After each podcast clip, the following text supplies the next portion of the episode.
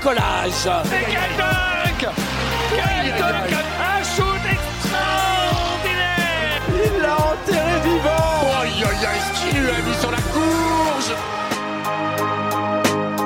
Bienvenue sur Crossover, le nouveau podcast 100% basket de Ouest France.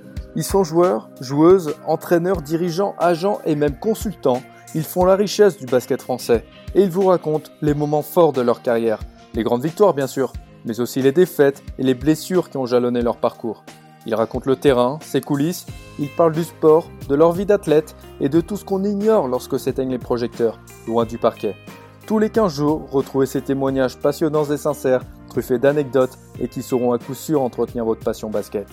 Quatrième épisode avec Yakuba Diawara, ses quatre années NBA entre Denver et Miami, sa relation avec Allen Iverson, Carmelo Anthony ou encore Dwayne Wade, ses différentes expériences en Italie et son rapport parfois compliqué avec l'équipe de France, le Yak revient sur tous les épisodes forts de sa carrière.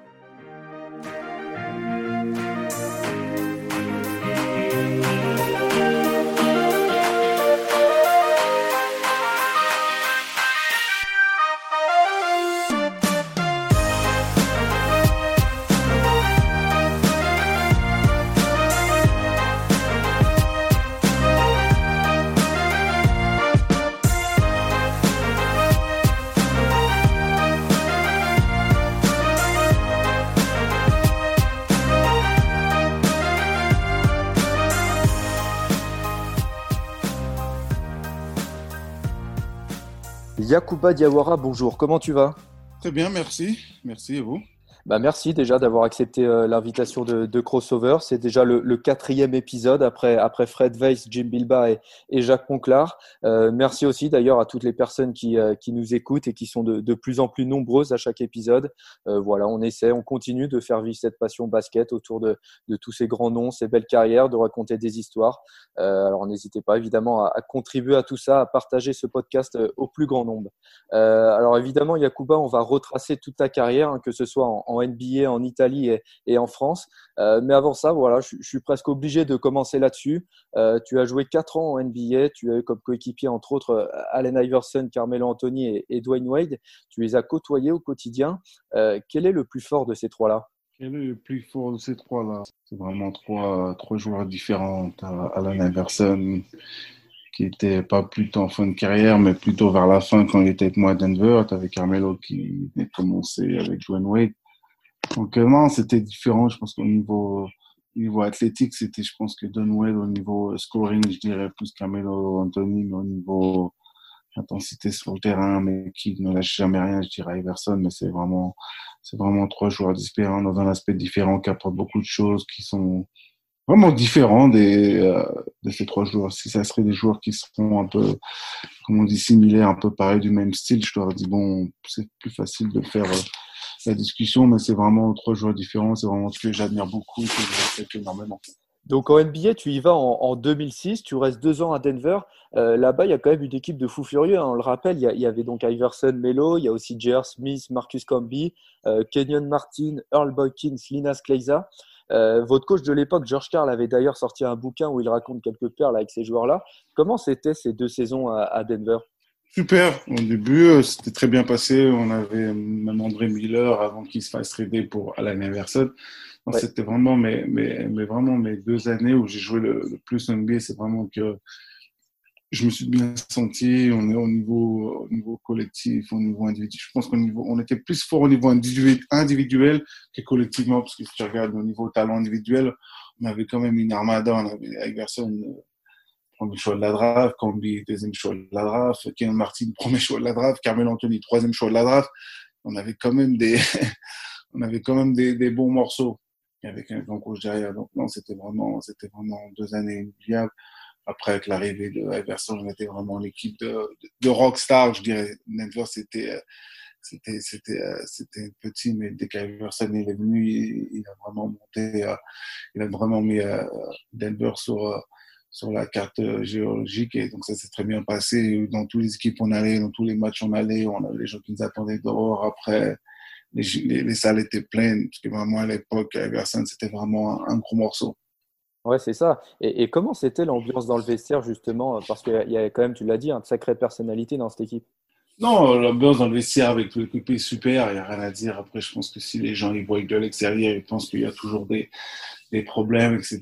Non, mais entre nous, il y a eu toujours un très grand respect au niveau, au niveau de l'équipe, au niveau de, au niveau du coaching, tout le monde s'entendait très bien. Des fois, c'est normal, il y a des petites, il y a des petites embrouilles, il y a des petites, il y a des petites casse donc c'est normal dans une équipe de basket. Mais c'était une, super ambiance avec des gars super talentueux, des gars qui s'en voulaient vraiment. On, était vraiment une équipe qui, je pense qu'on on était l'équipe qui avait plus de tatous. Je pense que c'était à cause de moi, parce que comme moi j'en avais zéro. c'est vrai, c'est vrai. C'était tout le monde avait un tatouage à part moi. Ça faisait un peu bizarre mais on était, on était, vraiment une bande de copains, on était, on, une équipe qui, qui, faisait vraiment, vraiment peur sur le papier, quoi, parce qu'à l'époque, on jouait les Lakers de Kobe Bryant, Kobe Bryant franchement, quand on voit l'équipe de Denver de 1 à 14, il y a quand même 14 joueurs euh, de, de, de, de bon niveau. Et, je pense qu'à cette époque, on était la seule équipe avec un grand talent comme ça, mais euh, on a eu des limites et c'est ce qui nous a coûté cher. Et toi, tu étais rookie à, à ce moment-là, enfin au début. Euh, en plus de ça, tu étais non drafté et européen. Tu étais d'ailleurs, je crois, le seul rookie hein, dans ce groupe de, vétérans, entre guillemets. C'était pas trop compliqué pour toi de te faire une place? Non, ça c'est au début, tu es rookie, tu es un peu timide, c'est normal. Mais c'était, je me suis dit, bah, je vais aller là-bas, j'ai rien à perdre, j'ai pas été drafté. Euh, ils m'ont pris, donc c'était à moi de, faire mes preuves, c'était à moi de, de gagner le respect auprès de ces joueurs qu'il y avait du grand talent, déjà des bons contrats. Donc, euh, j'avais vraiment pas trop de pression, quoi. C'est que, à l'époque, en plus, George Carl ne faisait pas jouer les rookies. C'était un coach qui faisait pas jouer les rookies. Et j'étais l'un des premiers rookies à jouer dans cinq majeurs, à avoir du temps de jeu. Donc, derrière, ça fait que j'ai gagné sa confiance au niveau de l'entraînement, au niveau de mon caractère, au niveau du respect, au niveau du terrain aussi. Est-ce que je sais gagner à mes coéquipiers? Et d'être le seul rookie, c'est clair, c'est un peu difficile, mais moi, je l'ai pris normalement. Euh, je surveillais tout le temps, je faisais ce que j'avais à faire, je faisais mon boulot. S'il fallait ramener des, des donuts, il fallait ramener des donuts. S'il fallait faire ça, il fallait faire ça. Il n'y avait pas de pas grand chose à faire. En plus, comme il y avait des grands, il y avait des Hall of Fame dans notre équipe, il y avait des grands talents, donc euh, tout le monde y est passé par là et qu'on devait le faire. Donc euh, moi, ça s'est très bien passé et j'ai très bien apprécié aussi. Et, et justement, est-ce qu'il y a un joueur qui t'a pris sous son aile, qui t'a qui t'a aidé au début?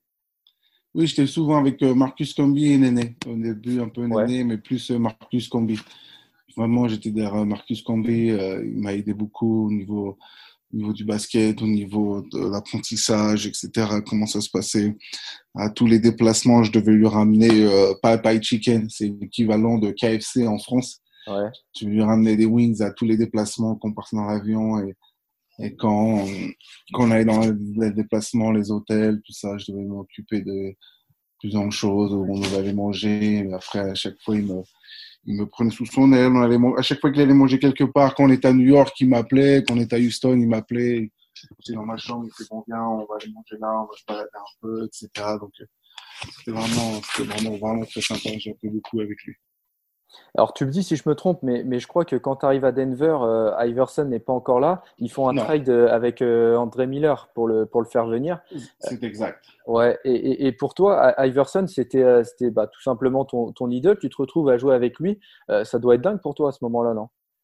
Ah oui, à l'époque, pour voir les matchs, il fallait se réveiller. À l'époque, c'était quoi? Canal Plus Il fallait se réveiller à 3 h du matin, 4 h du matin, si tu avais Canal Plus. C'est ça. Donc, euh, non, c'était un grand idole. Et le fait de, de, de, jouer avec lui en moins d'un an, après tout ce qui s'est passé, et d'avoir mon casier à côté de lui, c'était vraiment des. Ah, t'étais, étais à côté de lui dans le vestiaire? Ah, Oui, à côté de lui. Ah ouais. C'était quasiment des, des choses inoubliables d'apprendre, d'écouter, de, de, prendre des conseils, de demander comment ça se passe, des choses, de demander comment, pourquoi on appelle le answer, de faire des choses. Donc, non, c'était, c'était vraiment des souvenirs inoubliables. Et toi, tu étais réputé pour, pour ta défense. C'était comment les entraînements au quotidien face à Melo? Non, très, très, très, très bien. On avait vraiment un top scorer, une sortie d'université, un top scorer. Donc, ça m'entraînait à, à, à, avec lui à l'entraînement avec Carmelo Anderson. Comme ça, quand je commençais à jouer contre les, les Kobe, les Carter, les Donwell et LeBron, j'étais déjà prêt parce que j'en avais déjà deux dans mon équipe. Ouais. Donc c'était c'était super à l'époque. En plus, Carmelo, c'était un des, des, meilleurs attaquants de la ligue au niveau du du jeu euh, du, du mid-range, du jeu à deux points. C'était vraiment un grand joueur avec euh, la façon de, avec son footwork, etc. C'était vraiment c'était vraiment une machine. Donc j'ai appris beaucoup avec lui. Donc Denver, tu y restes deux ans. Euh, ensuite, tu pars pour Miami deux saisons aussi. Et là encore, tu côtoies du, du beau monde, Jermaine O'Neal, Sean Marion et, surtout Dwayne Wade. C'était comment de jouer avec lui, avec Wade au, quotidien? Non, super. J'aime beaucoup aussi beaucoup avec Dwayne Wade, sa, sa tonicité de, de, basket, son, son envie de, de, progresser tout le temps, d'être drafté numéro 5, il avait des choses à prouver, de revenir dans la culture de, de Miami. Non, j'ai appris beaucoup avec lui. Après, je suis resté souvent aussi avec Jermaine O'Neal. C'est un mec que j'ai aussi beaucoup appris. À... Ces deux joueurs, j'ai beaucoup appris beaucoup au niveau basket et en dehors de basket. Et après basket aussi, parce qu'on reste toujours en contact. C'est vraiment des, choses inoubliables. Euh, donc, euh, non, c'était de passer à Carmelo, à, à Everson, à Dwayne c'était vraiment, vraiment la cerise sur le gâteau. On peut vraiment rien demander plus.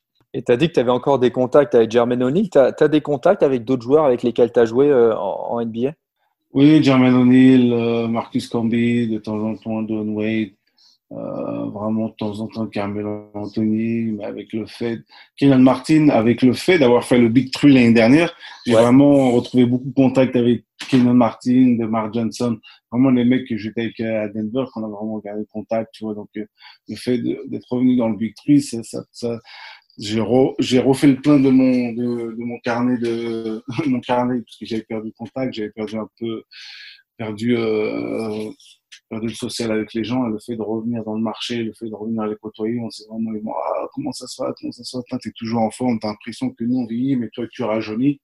Ils me disent à chaque fois. Ouais. On a repris contact, on reste en contact encore plus que d'habitude, et que le big truc, comme on le voit souvent l'été maintenant. Et non, c'est génial. En plus, Germain c'est un des meilleurs amis, parce que lui, vraiment, il est venu en France quand je me suis marié, tu vois, je l'avais invité, tu vois, des gens, des fois, tu les invites, c'est femme, lui, il est venu en France avec sa femme, avec Tim Thomas, je sais pas si te rappelles, Tim, Thomas? Oui, oui. Oui, c'est un de ses meilleurs amis, ils étaient venus en France avant mon mariage, ils étaient restés une semaine, on s'est baladé, ils étaient venus au mariage, donc c'était, c'était vraiment euh, super. Et on, a parlé d'Iverson, de Melo. C'est quoi la différence avec ces trois-là si on rajoute Dwayne Wade? Est-ce qu'il y en a un qui est peut-être un peu plus vocal que les autres, un peu plus leader? Euh, Dwayne Wade, je dirais, plus vocal avec Iverson, car Melo il était plus euh, vocal, mais un peu moins. Je pense qu'il est plus vocal dans les années après, à venir après, euh, quand il est parti à New York, je pense. Mais Iverson était plus. Euh, je pense que des trois, je dirais plus Dwayne Wade numéro un et, et Iverson numéro deux. Et avec lui, tu as aussi connu Pat Riley, un coach et un dirigeant euh, extrêmement respecté. Il était comment Pat Riley derrière ces, euh, vieux airs de, de, mafieux italien Ah, très dur. Il fallait vraiment gagner son respect avec Pat Riley. Vraiment, si tu avais, des... si avais des choses à dire, c'était mieux de lui dire en face. C'était ça la solution.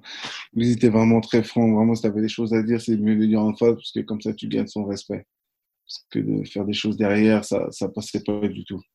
Donc, euh, non, avec Patraile, on a vraiment écouté la, la, la, la, méthode Patraile, s'entraîner dur.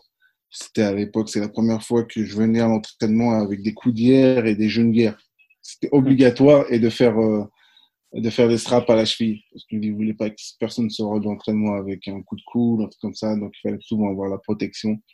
Donc, c'était ça l'objectif numéro un de, je me rappelais tout le temps, avant que la saison commence en pré-saison, il fallait, on, devait faire un test, euh, un test physique. Si tu passais pas le test, tu es obligé de le refaire tous les jours le temps que tu le fasses. Il y, avait cette, il y avait cette histoire aussi, euh, je crois que c'est Shaquille O'Neal qui racontait ça dans son livre par rapport au pourcentage de masse graisseuse. Il y avait un certain pourcentage ah, oui. C'est exact. Tous les vendredis, il fallait faire, il fallait se peser et voir ta matière grasse. Si tu étais plus haut, euh, plus haut que d'habitude, bah, T'as inventé à les perdre le, jour J parce que sinon, fallait, euh, tu faisais pas un entraînement, mais tu te mettais sur un vélo, sur un treadmill pendant deux heures le temps que tout le monde s'entraîne. Je me rappelais souvent, je me rappelais quand j'étais souvent en copain avec le préparateur physique, si l'entraînement il était à 10 heures, moi je venais à 8 heures, tu vois, il me disait, bon, on va faire ton poids. Si tu avais un, même pas un kilo ou quelque chose en faire, tu faisais un peu de treadmill pendant une demi-heure et hop, et tu mettais une petite veste le temps que tu, perds pendant tout ça et après tu es, prêt. Parce que lui, derrière, quand il prenait toutes les informations, il les envoie, il les envoie travailler juste avant l'entraînement. D'accord. Et, euh, et, à Miami, la, première saison est, correcte, mais ensuite ton temps de jeu diminue un petit peu. Et là, tu décides de, revenir en Europe. J'imagine que, ce choix-là, c'était avant tout pour, retrouver des minutes et des responsabilités, c'est ça? Oui, c'est exact. J'avais beaucoup joué à Denver. Les deux premières années, c'était très bien passé. À Miami, la troisième année, c'était pas trop mal.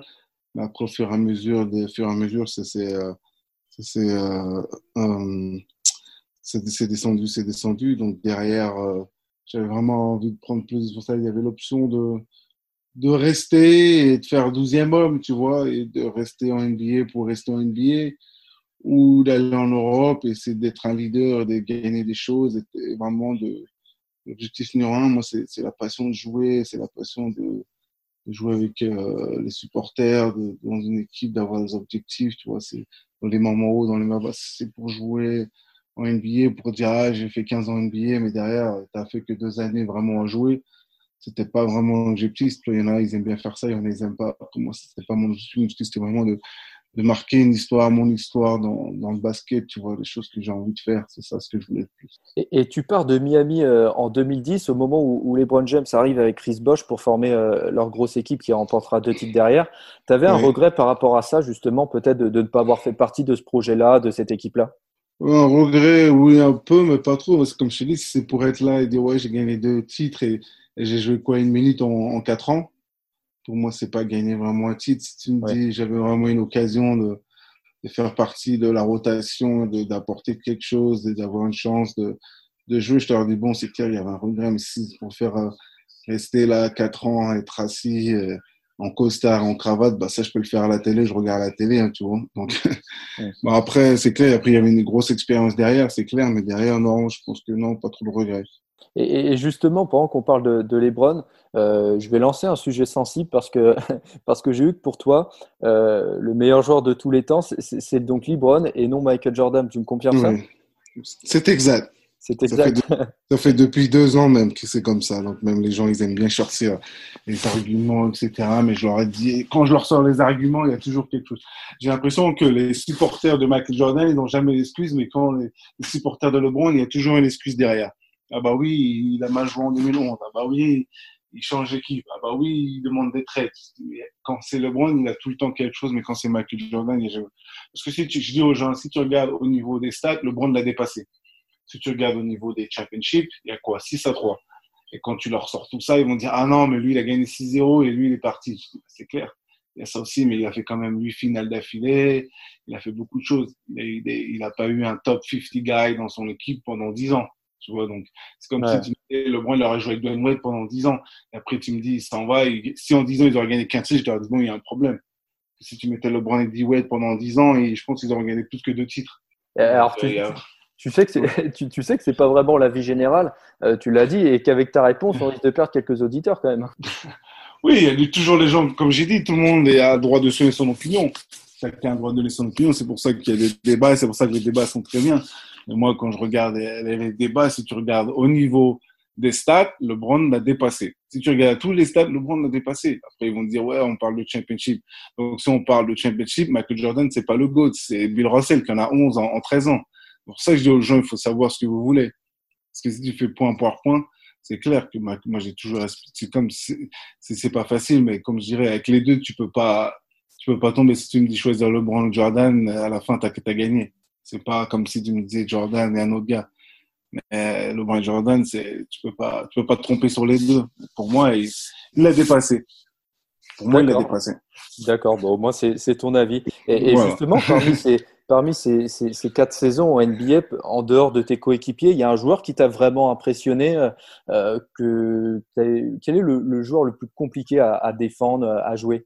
Carrément, c'était vraiment difficile. Il y avait Everson, parce que dans notre équipe, je crois dans cette saison, ils finissent quoi? Deuxième meilleur marqueur de la NBA et troisième meilleur marqueur de la NBA. Au quatrième, tu es dans le top 5, tu as deux gars à 28 points de moyenne. Non, Carmelo Iverson, après Dwayne Wade, c'était vraiment. Après, bah, il y a Kobe Bryant aussi, mais je pense que entre Kobe Bryant et Carmelo Iverson, c'était vraiment, vraiment ces trois joueurs-là. Alors Yacouba, on va faire un, petit retour en arrière parce que là, on a commencé par la, par la NBA, mais avant ça, évidemment, il y a eu un cursus, il y a eu une formation. Tu es né à Paris, tu fais tes débuts euh, au basket dans le club de, de Tremblay en France, c'est ça? Oui, j'ai commencé le basket à 13 ans. J'avais, euh, euh, je faisais du foot comme mon grand frère à l'époque. D'accord. Quand tu regardes en France, le premier, premier sport, c'est le foot. Et au fur et à mesure, j'avais, j'avais progressé, je me sentais un peu mieux, mais j'avais je trouvais que le foot, euh, c'est pas si ça avançait, mais il commence. En été, c'était super, mais quand t'arrivais en automne, hiver, il faisait quand même froid quand même. Moi, j'étais pas, j'étais pas un gars très propre à aller. Après, euh, mon cousin Mamadou Sissé qui m'avait poussé vers le, par le basket. Et à l'époque, euh, le basket dans les années 90, c'était l'époque de Jordan quand il fêtait, je crois, son 96, c'est son dernier titre, son dernier triplé. Et en plus, c'était l'époque des, des playgrounds, tu vois, les black tops. Je me rappelle à l'époque, tout le monde jouait sur les playgrounds, les 3-3, les 5-5. À l'époque, c'était les, tournois Converse, les tournois Adidas. C'était vraiment l'époque où euh, c'était le basket, c'était, c'était vraiment, ça commençait à exploser. Et je me suis mis petit à petit, petit à petit, j'ai commencé à aimer et ça m'a plu et j'ai pas lâché depuis. Et, ensuite, en, en 98, tu as, 16 ans, euh, tu rejoins le, centre de formation de Dijon jusqu'en 2001. Et, un an avant, en 2000, tu fais partie de, cette fameuse équipe championne d'Europe junior à, Zadar en Croatie avec, euh, avec notamment Tony Parker, Boris Dio, Mike Pietrus, Ronnie Turiaf. Euh, ça fait partie de ces belles épopées du, basket français. Raconte-nous tes souvenirs sur cette compétition. Ah, super. Quand, quand le journal t'appelle la génération en or, c'est vraiment un, un, très grand compliment de, de sortir de la banlieue en même pas trois ans, trois ans, quatre ans, de faire partie d'une de meilleure génération 82, d'être comparé à la génération en or et de faire partie du groupe France en, en 2000, d'aller gagner une finale de Coupe d'Europe junior, un Zadar dans leur pays, dans leur salle, dans leur salle mythique. C'est vraiment un, un, accomplissement énorme pour moi de ma part, tu vois, de, que la plupart des joueurs qui étaient dans l'équipe, tu ils sortaient de centre de formation, où ils étaient à l'INSEP, ou ils étaient dans des grands clubs, tu vois. Et moi, je venais juste de, sortir de la banlieue parisienne, d'intégrer le, centre de formation à Dijon. C'était vraiment une exception énorme d'avoir vraiment le, fruit du travail que j'ai mis à commencer vraiment à payer. Et derrière, d'être accompli, d'être allé chercher en équipe de France, d'être faire partie des 12, 12 joueurs et d'aller en championnat d'Europe à Zadar dans leur salle avec un joueur mythique, je me rappelle, qui était venu à, la chose qui me rappellerait tout le temps, c'est euh, déjà Bodiroga, il était venu à la salle. Déjà que la salle avait beaucoup de, euh, beaucoup de, beaucoup de bouillon. Il est venu juste avant la salle et juste avant le match, excuse-moi, et il est parti dans, dans, le camp des supporters. Et là, la salle, elle a explosé. D'accord. Là, c'était parti, c'était parti, comme on dit, de, des 0 à 60. C'est même pas de 0 à 60, c'était de 0 à 100 en même pas deux secondes. Donc euh, ça a vraiment mis du, euh, vraiment mis de, de l'essence dans, vraiment rajouter de l'huile dans le feu et vraiment s'exposer. C'est vraiment des, des, des, des expériences, des, des, choses que tu peux, que je peux jamais oublier, que c'était vraiment des choses qui sont marquées à, marquées à vie. Et toi, au début de, de ton cursus, ça s'est enchaîné assez rapidement quand même au début de ta carrière? Oui, très vite parce que je fais, euh, les gens ils m'appelaient comment il m'appelait Pigeon voyageur parce que je restais jamais souvent très vite. Moi, moi j'ai avancé très très vite, donc ça va vraiment que parce que je fais à Dijon, je fais mes, je fais Tremblay, je fais Dijon trois ans. Après derrière, euh, je j'avais des possibilités de signer à l'époque, c'était les contrats stagiaires, je crois. À l'époque, ça s'appelait comme ça, c'est quoi les contrats stagiaires C'est semi-pro, là tu t'entraînes avec les pros, tu joues un peu avec les pros, mais tu joues encore un espoir, il y avait ça aussi. Ou c'était toi tenter l'aventure aux États-Unis? Et comme je parlais pas du tout anglais, que je que que j'ai pas passé le SAT, que j'étais nul en anglais, donc c'était vraiment à rien d'aller passer le SAT, de faire n'importe quoi. Donc j'ai eu l'occasion de me faire recruter par un junior collège. Et à l'époque, ça venait d'Idaho, c'est ça, et c'est Twin Fall Idaho, c'est à trois heures de Salt Lake City dans, dans l'Utah, à côté de l'Utah, excuse-moi, dans Idaho. Et c'était l'un des euh, trois meilleurs collèges, trois meilleurs juniors collèges du pays. Donc ils m'ont donné une, une bourse et la possibilité de, de, de, jouer là-bas et de faire un cursus pendant deux ans. Après, derrière, je pourrais faire un cursus pendant deux ans à l'université. C'est l'équivalent de, de, quatre ans dans une, dans une université. Ouais, c'est ça. Les, tes deux ans, tu les fais à, à Pepperdine. Euh, et, et, pourquoi ce choix d'avoir, d'avoir sauté le pas et d'être parti euh, aux États-Unis comme ça? Parce qu'il faut le dire, à l'époque, c'était assez rare quand même. Oui, c'était assez rare, mais à l'époque, les jeunes ne jouaient pas trop en France, si tu te rappelles.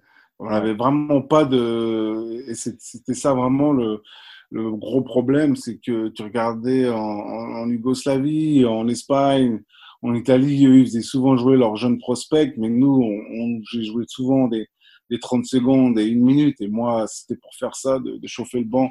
Que tu sois plus fort ou pas plus fort, mais au moins qu'on donne ta chance. Si, si, si, tu fais le boulot en entraînement et que tu domines, pas domines, mais que tu as l'occasion de, de rapporter des minutes, de gratter des minutes, qu'on te donne l'occasion, je comprends, oui, mais si tu me dis, ouais, t'es pas assez fort, c'est normal que tu joues pas, bon, d'ailleurs, il faut s'entraîner.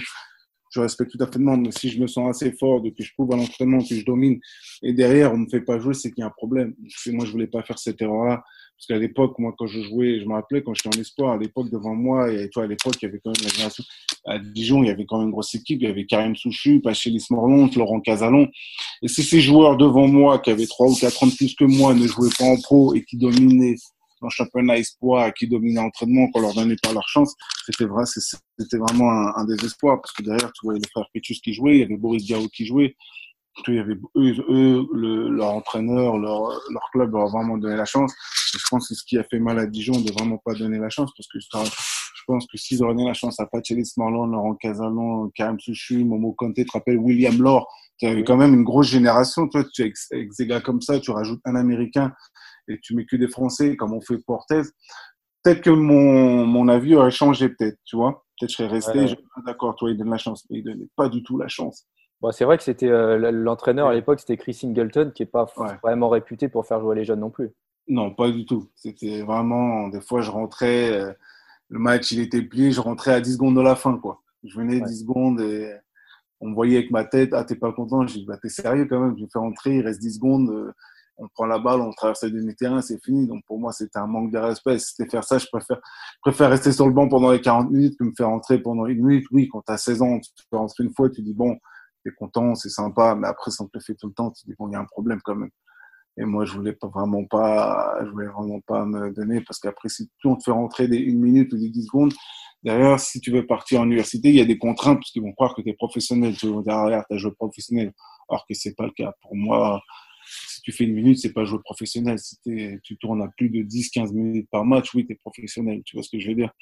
Donc, il y avait vraiment, vraiment cet aspect-là. Et vraiment, quand j'ai vu ça, bah, j'ai décidé de partir j'ai décidé de tenter l'aventure aux États-Unis. J'ai dit pourquoi pas? J'ai dit dans le cas inverse que ça marche pas aux États-Unis, j'aurais toujours l'occasion de revenir en France, de jouer en France ou de jouer en Europe, d'aller aux États-Unis, de d'apprendre une nouvelle langue, d'apprendre une nouvelle culture, d'apprendre du nouveau basket, comment ça se passe là-bas. Tout le monde dit qu'ils sont plus forts, qu'ils sont plus rapides, qu'ils sont plus vite. Pourquoi pas ce défi à ces jeunes joueurs de mon âge à cette époque-là? Donc c'était vraiment un défi. Je suis parti là-bas et ça s'est très bien passé que que j'ai kiffé énormément. J'ai passé deux années en junior college, deux années en, à Pepperdine qui sont super bien passées avec un grand coach, Paul Westfall à, Los, à, à Malibu. Les gens connaissent bien, qui, qui jouait à Boston, qui a entraîné les Phoenix Suns, les Charles Barkley quand c'était à Pepperdine. Donc euh, non, c'était vraiment une, expérience, une expérience énorme. Si c'était à refaire, je l'offrais directement avec volontiers. Et, et j'ai vu que ton arrivée à Pepperdine c'est un peu bizarre. À ce moment-là, la, la NCA enquête sur, sur ton transfert pendant plusieurs mois. Ça te fait louper une petite vingtaine de matchs. Et au final, ils décident de, te suspendre deux rencontres. C'est quoi cette histoire d'enquête, de, entre guillemets? Euh, Ils pensaient que j'étais professionnel parce qu'ils pensaient que j'avais reçu de l'argent quand j'étais à.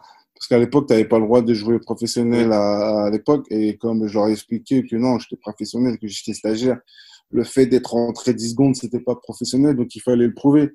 C'est commencé aux États-Unis, il fallait le prouver. En fait, c'est ça que il fallait le prouver que non, j'étais pas pro, j'ai, pas de contrat pro, j'avais contrat espoir, c'était un contrat espoir encore à l'époque. Donc euh, non, c'est pas contrat pro, c'était juste que tu avais des indemnités, tu vois, pour sauver. Ah, je me rappelle à l'époque, quand j'étais en espoir, c'était à l'époque, si je ne me trompe pas, c'était euh, 500 francs par mois, tu vois? 100 euros par mois, même pas 200 euros par mois.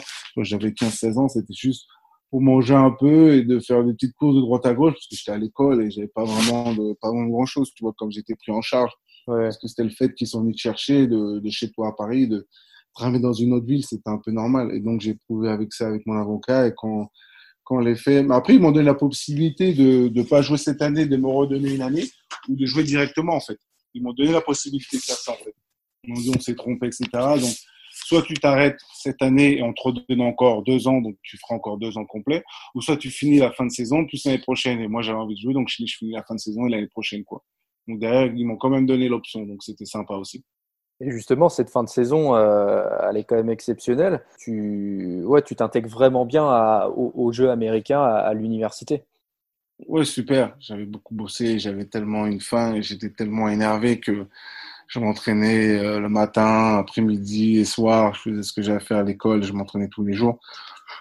Et dès que dès qu'ils m'ont donné dès qu'ils m'ont donné l'opportunité, bah je me suis donné je me suis donné à fond et je suis parti euh, je suis parti à, à 2000 à l'heure. vraiment parti d'une vraiment, comme on dit, les, fruits. En plus, j'étais tout frais.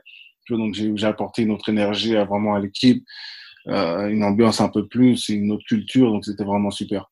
Et, comment ça se passe la vie là-bas sur le, sur le campus aux, États-Unis? Parce que faut, le dire, un Pepperdine, c'est en Californie, juste à côté de, de Malibu. Ça va Il y, y, a pire comme endroit quand même pour, pour un ah, gars c'est un endroit les plus pires que j'ai jamais été. Non, je plaisante.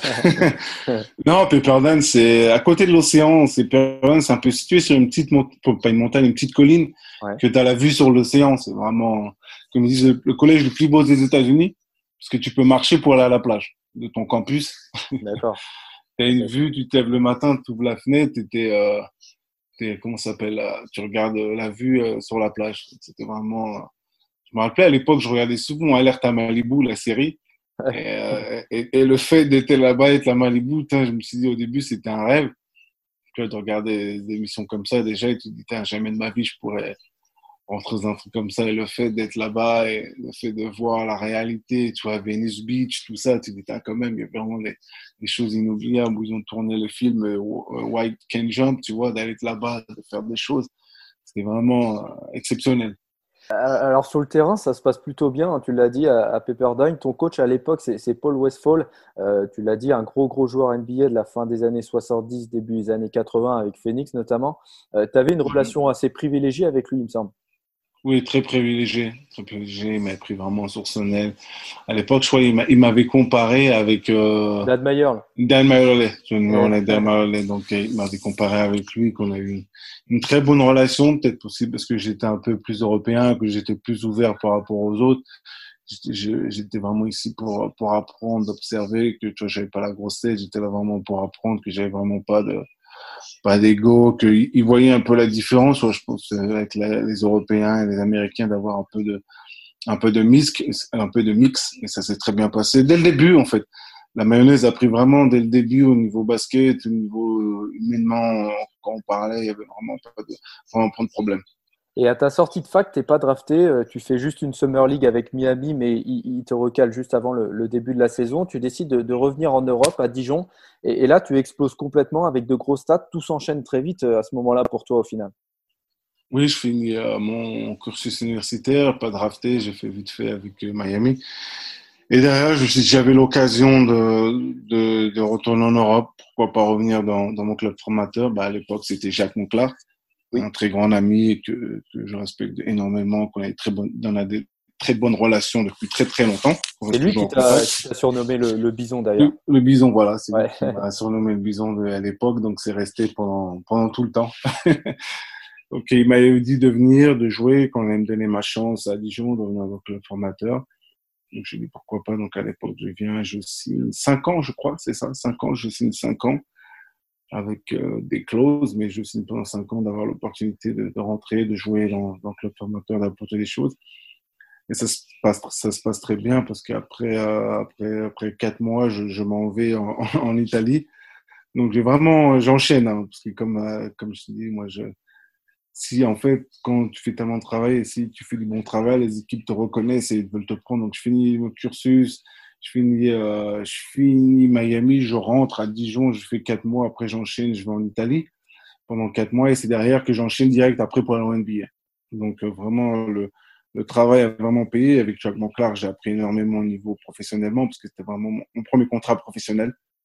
Vraiment, il m'a donné ma chance de m'exprimer. Il m'a vraiment dit, viens et tu, tu, vas, tu, tu, tu viens, tu t'exprimes comme, euh, comme tu faisais en collège il n'y aura pas de, il n'y aura pas de problème. Et j'ai appris beaucoup sur l'humainement au niveau basketball parlant, d'être un leader.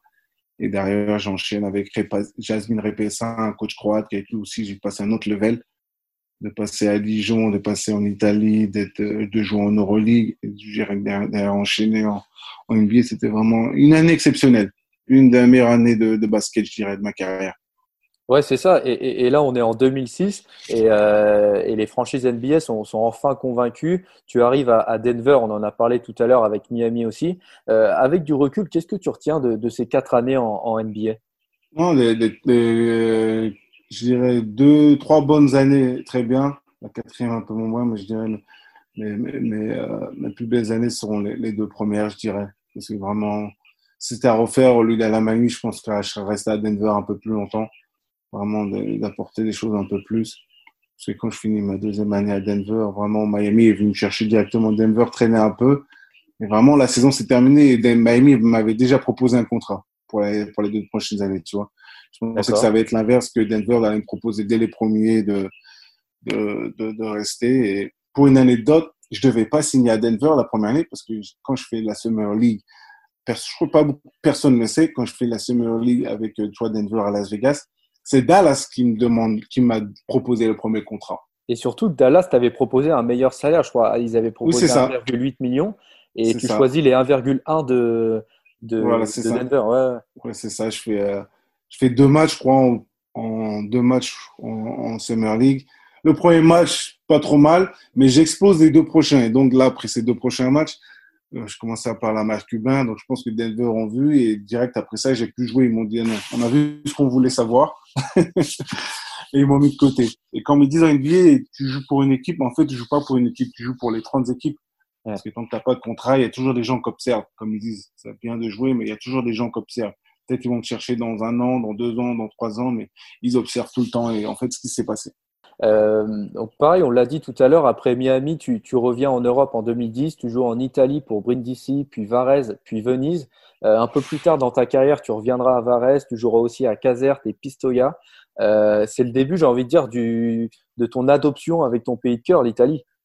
Oui, depuis, depuis que je suis parti à Dijon, depuis que j'ai fait les quatre mois avec Bologne, juste avant la NBA, c'était vraiment une adoption énorme d'aller dans, un autre pays, de, de connaître la culture. Bah oui, parce qu'à l'époque, ils connaissaient Antoine Rigaudot qu'ils appelaient le roi. Tu vois, c'était vraiment, le, vraiment le seul Français qui avait vraiment percé en Italie à l'époque. tu vois.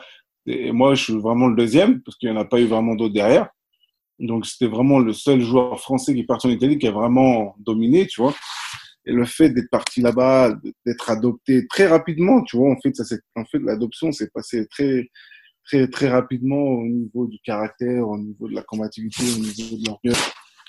Et depuis, depuis ça, euh, je pense que la, mayonnaise a pris dès le début et, et que euh, il y a vraiment pas eu de regrets, tu vois. Et ça, ça m'a beaucoup, beaucoup choqué, tu vois, dans un autre, dans un autre pays de culture, de te prendre très rapidement comme si tu étais là depuis 5-6 ans, alors que j'étais là depuis vraiment deux semaines je pense qu'ils ont vu de quoi j'étais capable, ce que je voulais et l'envie de, l'envie de basket que je faisais vraiment pas de, vraiment pas, pas prendre, vraiment pas de juste milieu.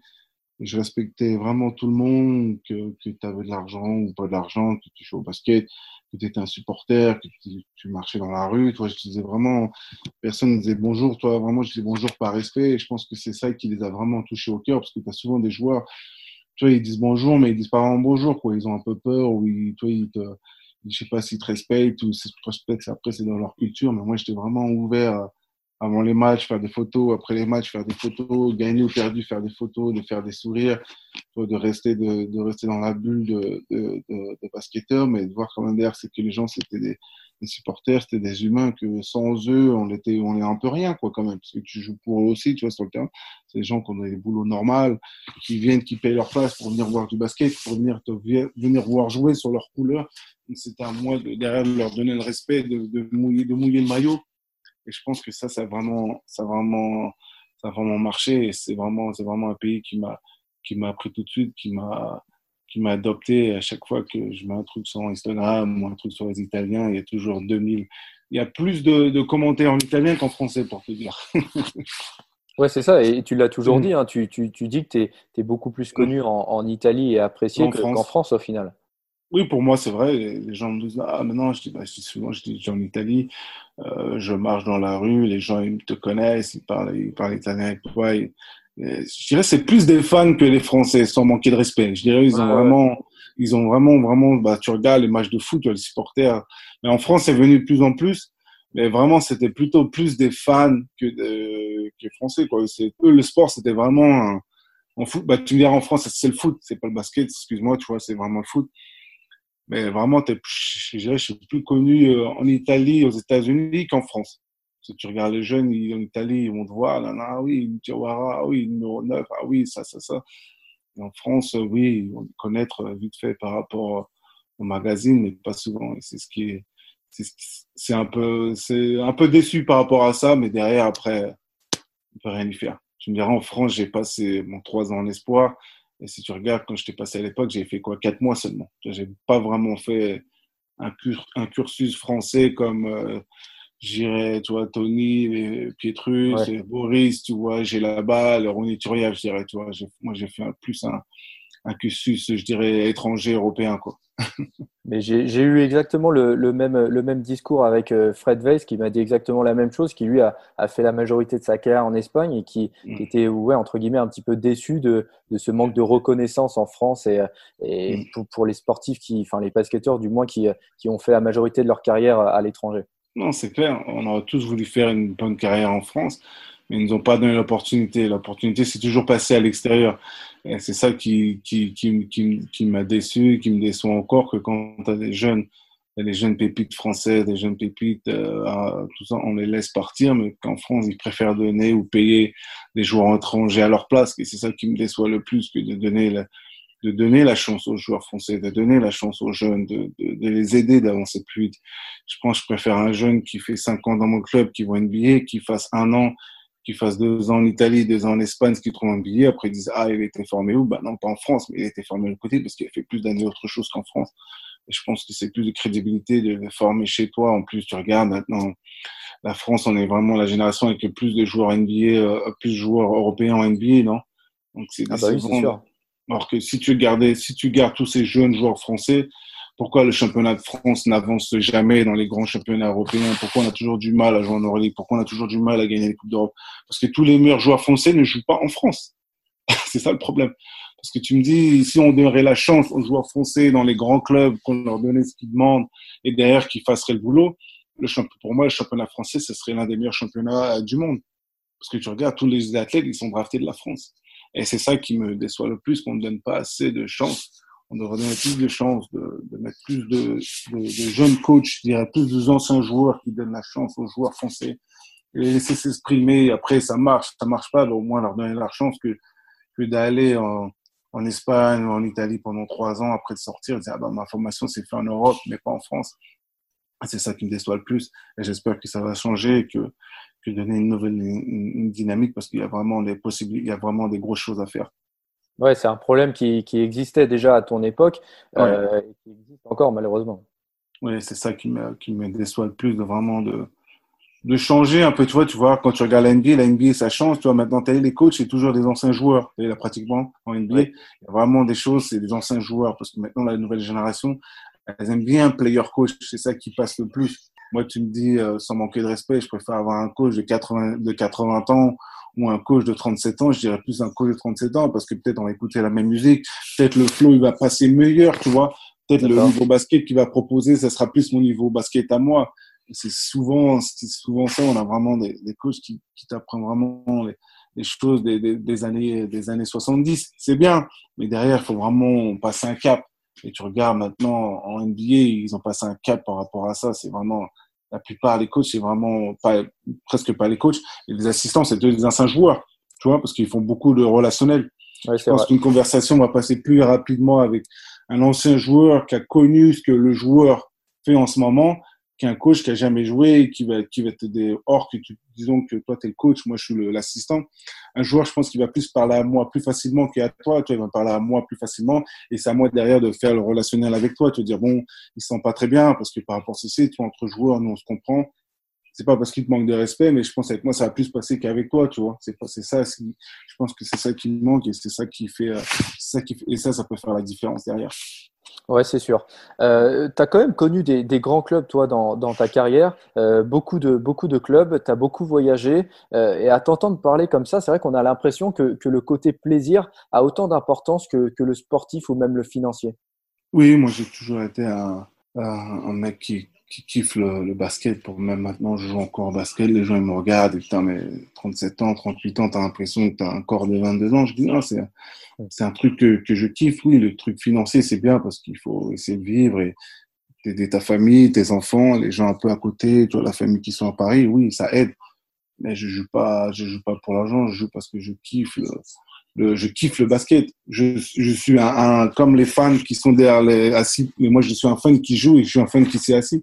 C'est vraiment les choses que j'ai envie d'apprendre, beaucoup de choses que j'aime apprendre, mais maintenant les choses que j'apprends, les choses que je kiffe, que je vis, que je vois. Donc c'est pour ça que je continue à m'entraîner, de rester une chef, et dès que mon corps m'a dit à stop, et dès que j'ai vraiment perdu l'envie, perdu la passion, bah, quand je dis aux gens, j'arrête le basket, mais je ne suis pas comme certains joueurs, d'arrêter pendant un ou deux ans, après d'essayer de reprendre, non, vraiment, si je joue, je joue, j'arrête, j'arrête, tu vois. Il n'y aura pas, il y aura pas, j'ai envie de tant que je, je kifferai le sport, tant qu'on me donnera encore l'opportunité de jouer, et tant que je que je serai encore au niveau, de, je continuerai à y aller et, et prendre du plaisir et, et d'aider aussi derrière la nouvelle génération, parce qu'il y a beaucoup de gens qui me demandent, euh, quand moi j'ai fait un peu le tour, de me demander comment ça se passe là, comment ça se passe là, comment on fait les entraînements. Euh, moi j'ai envie d'aller à l'université, non, moi j'ai envie d'aller jouer en Italie, tu connais pas bien l'Italie, tu connais un peu la France, tu connais l'Europe, tu connais cet entraîneur-là, ils me demandent beaucoup de conseils aussi, la nouvelle génération. Donc ça, j'aime bien leur donner beaucoup de conseils aussi, mais dire oui, ça c'est bien, ça c'est pas bien, ça, ça plus de monde au coach, ça plus de monde à ton agent ou ta famille. Mais après, derrière, ça dépend de toi ce que tu veux faire, tu vois.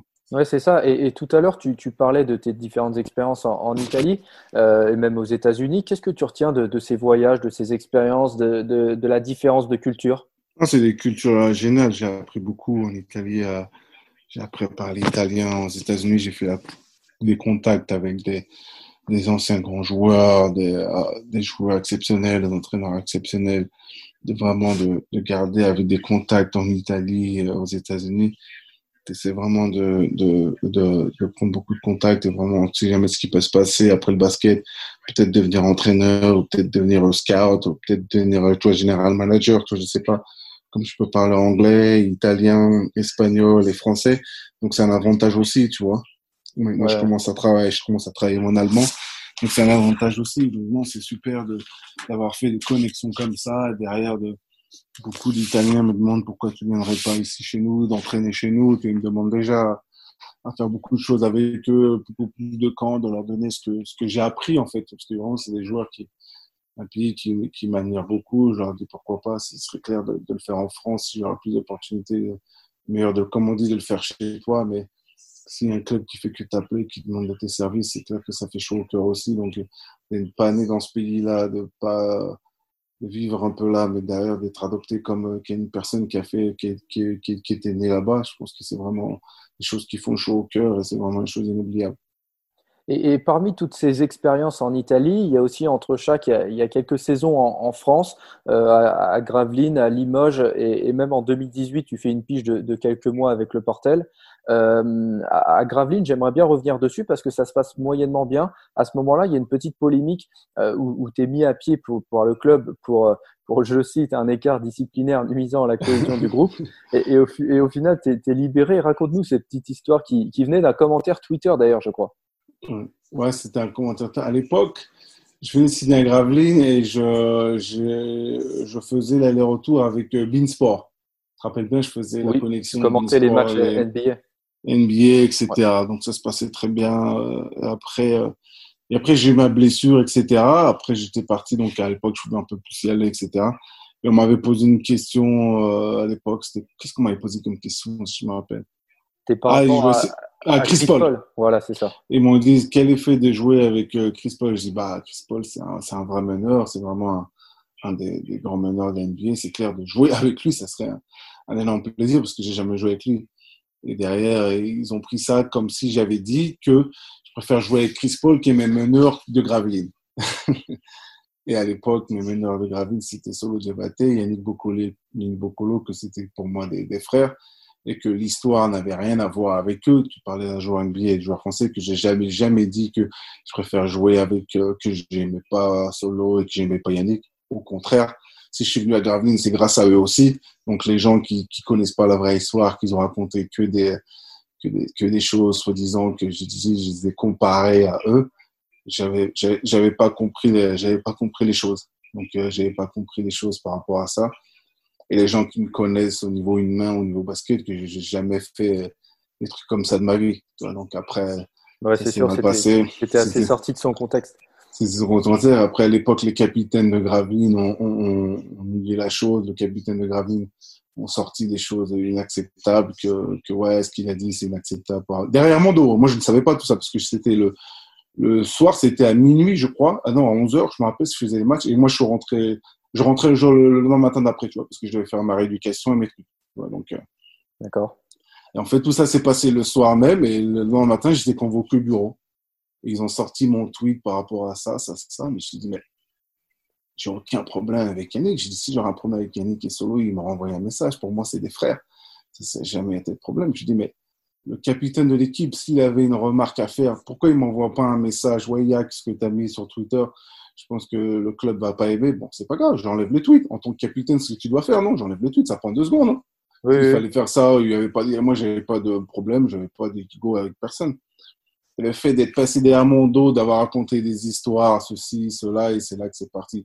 Et ce qui est chiant, c'est qu'à l'époque, je revenais blessure et on faisait une remontée exceptionnelle parce qu'on avait gagné 10 matchs d'affilée quand même. Hein quand j'étais revenu. Hein. On avait fait, on était, je crois, 14e, on était remonté quand même à la 6e place. On avait fait 8-9 matchs d'affilée avec le championnat et la Coupe d'Europe. On avait fait des deux ou trois mois exceptionnels. Et le fait de, de dire des choses comme ça, ça, ça, ça, a vraiment découpé le groupe, en fait. Et de, de des choses. Et c'est là que ça s'est très mal passé. C'est là que c'était déçu. C'était déçu, comme je te dis que c'était, c'était, c'était décevant, quoi. Et, en 2015, avant Limoges, tu avais fait un, camp d'entraînement avec Memphis euh, avant la saison. Tu n'avais pas été conservé. Tu avais eu des touches comme ça avec d'autres franchises NBA euh, durant ta carrière? Oui, Memphis. Après, j'étais parti euh, Brooklyn Nets aussi. D'accord. Oui, c'est plus Brooklyn Nets et après, c'est tout, je crois. Moi, c'est tout. Ouais, et, et il y, a aussi, euh, tu en as parlé au, début, hein, l'année dernière, avec euh, tu as eu une autre expérience américaine. Bon, bon c'est pas la NBA, bien sûr, mais c'est la Big Three. Et euh, pour ceux qui ne connaissent pas, c'est une ligue de basket 3-3 avec des, avec des anciens joueurs NBA. Ça a été lancé en 2017 par le, par le rappeur Ice Cube. Raconte-nous cette petite expérience. Ah, génial. Je connaissais le Big Three. Ça m'a ça refait l'époque des, des tournois 3-3 lancés dans mon quartier. Ouais. C'était vraiment une ligue exceptionnelle avec un très bon groupe, avec une légende, Ice Cube, le chanteur, et un acteur aussi. Oui, acteur aussi. Et qui avait la possibilité d'aller faire euh, le Big Three. J'étais parti faire les essais, etc. Ça s'est super bien passé, été drafté. Et à l'époque, euh, c'était en fait vraiment tous les anciens joueurs de NBA qui étaient là et des anciens joueurs qui pouvaient aussi commencer à jouer. Il y avait quelques anciens joueurs qui avaient fait ou deux années en NBA, mais qui étaient toujours là. Il y avait des grands joueurs aussi de NBA la chose qui m'a marqué le plus, c'était les coachs, en fait. Parce que si tu regardes les coachs, c'est que des, c'est que des légendes, quand même. Bah, le chien, c'était, comme... euh, c'était Julius Serving. Julius Serving, oui, pour me dire, pour me dire un jour, Yakuba, ouais, Julius Serving, il va te coacher, ou tu vas être à côté de lui. Je te dis, jamais de la vie, tu vois. Je ça, ça serait vraiment impossible. Et le fait d'être côtoyé par Julius Henry, Gary Payton, euh, Iceman, George Irving, euh, tu vois, Lisa Leslie, euh, j'en oublie encore des, encore des, tonnes. Et, même, ton, même ton équipe est assez dingue parce qu'il y avait Amaris Stoudemire, il y avait Jermaine O'Neill, Ned Robinson, Jason Richardson, Bonzi Wells. Euh, et tu mm. l'as dit, hein, le tout coaché par Julius Serving, c'est pas mal quand même. Ah non, c'est énorme. C'est énorme le fait d'être coaché par un Julius Serving et d'avoir le meilleur dunker de meilleur dunker et l'autre meilleur dunker aussi du champion, champion de dunk. C'était vraiment Jermaine O'Neill que je retrouve quand j'étais aussi avec Miami, tu vois. De, refaire des choses comme ça, c'était, euh, c'est des choses inoubliables. J'ai appris beaucoup. C'était vraiment un événement exceptionnel de jouer dans les salles NBA devant 15 à 20 000 personnes avec un show. Tu vois, c'est différent, mais c'était, vraiment, c'est demi-terrain, mais c'était vraiment une, une, chose exceptionnelle. Je pense que je le referai à chaque fois, à chaque fois, parce que c'est, c'est un plaisir de jouer comme ça 3-3. C'est différent du 5-5. Alors Yacouba, on n'a pas encore parlé de, l'équipe de France. Tu comptes quand même 44 sélections. Tu as notamment disputé les, Jeux Olympiques de Londres en 2012. Euh, mais j'ai l'impression que cette relation avec l'équipe de France a toujours été un peu particulière. Tu faisais partie de, ces joueurs qui ont, qui ont fait quelques campagnes, qui ont quelques campagnes à leur actif, mais, mais qui ne sont jamais vraiment installés. C'est un regret ça pour toi? Oui, beaucoup, parce qu'il y a toujours le talent pour jouer, mais derrière, on ne t'a jamais vraiment donné la chance comme je te dis, à chaque fois, on m'a jamais vraiment donné la chance. La seule chance qu'on m'a donné de jouer en France, c'était à, à Dijon avec Jacques Moncla. Oui. Quand tu, si tu regardes mon, mon, parcours en France, c'est vraiment là où on m'a donné mon, ma chance, on m'a donné mon, mon, poste, on m'a dit vas-y joue, fais ce que tu as à faire et essaie d'apporter ce que tu peux apporter à l'équipe. Et en équipe de France, c'est toujours été ça le problème. C'est toujours dire je venais, mais on ne me donnait pas vraiment ta chance. Après, chaque fois, je dis c'est pour faire ça, c'est vraiment décevant. C'est pour venir jouer des 1 minute, or que derrière, tu peux jouer des 15, des 20 minutes. C'est clair, c'est décevant. Les places se font à l'entraînement. Tu vois, se font pas parce que je m'appelle comme ça je suis comme ça. C'est clair. Non, il y a quelque chose, mais derrière, les places font l'entraînement. Un gars qui, t'a fait l'entraînement, si j'étais nul et j'avais pas ma place, il n'y aurait pas de problème, tu vois, c'est normal. Les mecs qui, qui, sont là, ils sont beaucoup plus forts que moi. Moi, je peux pas jouer. C'est le sport, hein, c'est comme ça, hein, tu vois. Mais si derrière toi, tu peux jouer, à chaque fois qu'on te fait entrer, tu peux jouer, tu peux faire des choses, mais derrière, on te donne jamais vraiment ta place, on te donne jamais vraiment de, de, de, euh, de communication. Pourquoi tu ne joues pas, c'est clair, c'est décevant. Ouais, c'est ça. Et, et, un jour, tu avais déclaré si, si je n'ai pas ma place en équipe de France, alors mettez-moi sur le terrain avec les gars qui jouent à mon poste et on s'expliquera. Euh, tu, tu, penses encore que tu as été oublié certaines années et que tu as manqué certaines campagnes là-dessus? Oui, c'est clair. Parce que derrière, il faut dire la vérité. Comme on dit, les points les i, les barres sur les t. Si, si les mecs qui sont, les, mecs qui sont mon poste sont vraiment plus forts, ça se passe à l'entraînement. Si à l'entraînement, tu fais le boulot et en match, tu fais le boulot, en plus, quand quand on me sort de l'équipe de France, je sortais des grosses années. Il me sort de Varese, j'étais l'un meilleur marqueur de l'équipe de, de l'Italie. J'étais l'un des MVP candidats d'Italie. Donc, c'est pas comme si je faisais des saisons à un point que mon équipe ne gagnait pas aussi, tu vois. C'est ça le problème. Si je faisais des un point de moyenne et je jouais pas, bah, c'est pas mon problème. Si tu sors des gars qui font des grosses saisons, je me rappelais, euh, en, en Jeux Olympiques, euh, meilleur marqueur en Italie, c'était moi. Le meilleur marqueur français dans le championnat français, c'était Fabien Causeur. On a joué une minute, peut-être. Ouais. Tu vois, tu as deux gars qui tombent près à 20 points par de moyenne, mais on les utilise pas. Bon, pourquoi les faire venir? Toi, j'ai pas compris. On les fait venir parce que c'est après, c'est, je pense que c'est au niveau politique. Alors, quand même le meilleur marque français, euh, français en France, le meilleur marque français en Italie, mais qui sont pas dans l'équipe. C'est quand même bizarre, tu vois. Je pense que c'est ça qui, et derrière, on ne sait pas vraiment utiliser. C'est dommage parce que je pense qu'on aura apporté beaucoup de choses. On aura, je pense qu'on aura gagné beaucoup plus de médailles qu'on a gagné. C'est ça le regret parce qu'on avait vraiment le niveau pour détrôner tout le monde. Tu regardes, les Espagnols disaient la bête noire, c'est pas la bête noire. En fait, la bête noire, c'était nous, parce qu'on leur donnait la chance de nous battre, en fait. Parce qu'on ramenait jamais les meilleurs. Pour moi, les Espagnols, oui, très forts collectivement, mais c'était pas vraiment une équipe euh, qui ne, qui, euh, je pense que si vraiment on ramenait les, les 12 joueurs meilleurs français de, de chaque année, je pense que les Espagnols, on aurait été la deuxième meilleure nation au monde, avec les États-Unis premiers, et je pense que nous, on aurait été les deuxièmes. Parce que je pense au niveau athlétique, au niveau basket, on avait tout ce qu'il fallait. C'était juste eux, ils avaient un niveau collectif plus fort que nous et, et des personnes autour de l'organisation qui savaient comment faire et ajuster ces personnes-là. Je pense que c'est ça le, le grand regret à la fin. Tu regardes à chaque fois. Le bilan qu'on a fait, tu vois, c'est pas mal, mais on aurait pu faire beaucoup plus. Pour moi, on aurait pu être une, une nation qui domine énormément en Europe. Parce que quand tu regardes, quand tu regardes, à chaque fois les équipes, quand ils nous regardaient, à chaque fois, je me rappelais, Carmelo, euh, Kobe, à chaque fois, quand je parlais avec eux, ils se moquaient de nous. Ils disaient, putain, mais vous avez 6 à 9 jours NBA, il n'y a jamais les 12 qui viennent, il y a toujours un problème, il y a toujours quelque chose. Et quand, et quand, tu, et quand tu fais marche en arrière, tu regardes, tu dis, c'est vrai quand même. Et c'est décevant si les grands joueurs NBA te disent ça, tu dis, putain, mais si vous ramenez vos 12 joueurs NBA à chaque fois et vous ramenez, vous faites des bons trucs, vous aurez pu dominer tout le monde. Et vraiment nous donner aussi du fil à retordre à nous, aux Américains, tu vois, parce qu'après, parce qu'ils nous respectent beaucoup, énormément, tu vois. Mm. Et c'est ça vraiment, moi, mon grand regret, quoi. De ne pas avoir, depuis que j'avais dit, euh, bah, si j'ai pas ma place, qu'on fait notre passe à entraînement, et depuis ça, bah, ça s'est mal passé. Il y en a qui l'ont mal pris, peut-être. C'était mon niveau compétitif et mon niveau sportif, parce que moi, j'ai toujours été comme ça depuis Dijon, depuis l'université, où je suis allé, j'ai toujours été obligé de gagner ma place et je l'ai fait à chaque fois. Et quand je l'ai fait, bah, j'ai été récompensé. C'est souvent passé à l'étranger, mais pas en France. C'est ça mon grand regret. Et, et aujourd'hui, tu as, tu as 37 ans, tu vas en avoir 38 cet été. Euh, tu vis désormais aux États-Unis, à Atlanta, avec ta famille. Et j'ai vu que sur les réseaux sociaux, tu, tu continues de, de bien t'entretenir. Euh, on peut dire que le bison est affûté. Hein. Oui, très affûté.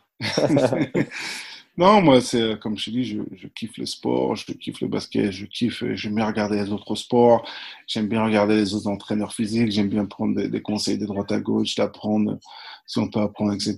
Aussi de commencer, euh, de rester euh, en forme et d'apprendre beaucoup de choses. Si peut-être un jour de, de coacher, peut-être université ou d'un collège, une équipe pro, d'apporter mon expérience, pourquoi pas. Donc, euh, je suis un mec qui, qui, qui essaie de beaucoup d'apprendre et, et rester dans le milieu du sport, tu vois. Et, aujourd'hui, tu en es où justement? Quels sont tes projets euh, pour la suite? Euh, De jouer encore, j'avais des propositions. Je parle avec le club, euh, quelques clubs belges qui m'ont demandé. Là, j'attendais quelques propositions peut-être en, Italie ou je sais pas, peut-être en France ou un peu partout, donc pour voir comment ça se passe. Et j'ai dit tant que tant que tant que je peux jouer, je continuerai à jouer. L'année dernière, c'était un peu difficile parce que au Portel, j'étais un peu blessé au genou, donc ça c'est, j'ai fait que deux mois, donc ça c'est un peu, un peu pas très bien passé quand, quand t'es pas à 100%. Mais là, après, depuis que je suis rentré, j'ai fait les big three, je me sens vraiment à 100% que que ça, que de voir que ce que, de quoi je suis capable, d'avoir encore euh, la flamme qui brûle, d'avancer encore et de continuer à jouer. Comme j'ai dit, euh, le championnat, ils évoluent pas trop maintenant. T'as beau avoir 37 ans, 40 ans, les, les jeunes d'aujourd'hui sont pas si forts qu'à l'époque comme avant. Maintenant, c'est plus la PlayStation, les social media que il n'y a pas assez de morts de faim comme nous on était avant. Je te dirais, toi, nous, on dormait dans les salles, là, tu regardes, on donne aux joueurs plus au niveau du talent qu'ils ont rien prouvé, mais on leur donne, on leur donne déjà tout. Tu vois, nous, à l'époque, il fallait gagner le respect, il fallait gagner le, il fallait gagner le temps de jeu. Maintenant, on te donne du temps de jeu sans savoir si t'es fort ou pas, tu vois. Donc, euh, c'est la nouvelle génération aussi, donc on essaie d'avancer aussi, c'est normal. Bah, après, on essaye. D'accord, eh ben écoute, on espère que tout va bien se passer pour toi. Euh, Yacouba, on arrive déjà au, au terme de, de, ce podcast. Bah déjà, je voulais te, te, remercier de nouveau pour ta disponibilité. C'était un plaisir de, de, pouvoir revenir avec toi sur cette carrière. Euh, et justement, qu'est-ce qu'on peut souhaiter à, à Yacouba Diawara pour la suite? Euh, Pour l'instant, je sais pas. je devais faire le Big Three, on s'est c'était annulé, donc on verra par la suite de continuer à bosser, de continuer donner une inspiration aux jeunes joueurs que les jeunes joueurs savent s'ils m'envoient des là je commence à faire des vidéos sur Instagram par temps parce qu'il y a beaucoup d'Italiens qui m'ont demandé de comment je fais pour rester en forme de faire des petites vidéos pour eux à chaque fois. Donc euh, si un jour on commence à, à travailler plus avec les jeunes je dirais donc s'ils ont des questions ils peuvent me contacter sur Instagram sur Twitter comment ça se passe. S'ils ont besoin de, de conseils de d'une voix pour les connecter s'il qui veulent aller aux États-Unis aussi. Donc ça serait mon, mon objectif peut-être dans les prochaines années D'accord, très bien. Eh bien, écoute, c'est tout ce qu'on te souhaite. Euh, de nouveau, un grand merci. Et, pour terminer, je te, laisse le mot de la fin. Non, merci encore. Merci encore de m'avoir laissé m'exprimer, de, continuer à bosser, de me donner la chance de m'exprimer sur le réseau français. Comme souvent, je me, parle beaucoup sur le réseau italien, pas souvent sur le réseau français. Donc, non, merci de m'avoir donné la chance, de m'avoir contacté. C'est toujours un plaisir d'apporter. De, de, S'il y a plus de questions, il y a plus de l'interview à faire. Si tu as besoin de moi, d'un conseil, bah, c'est me joindre et il n'y aura pas de problème.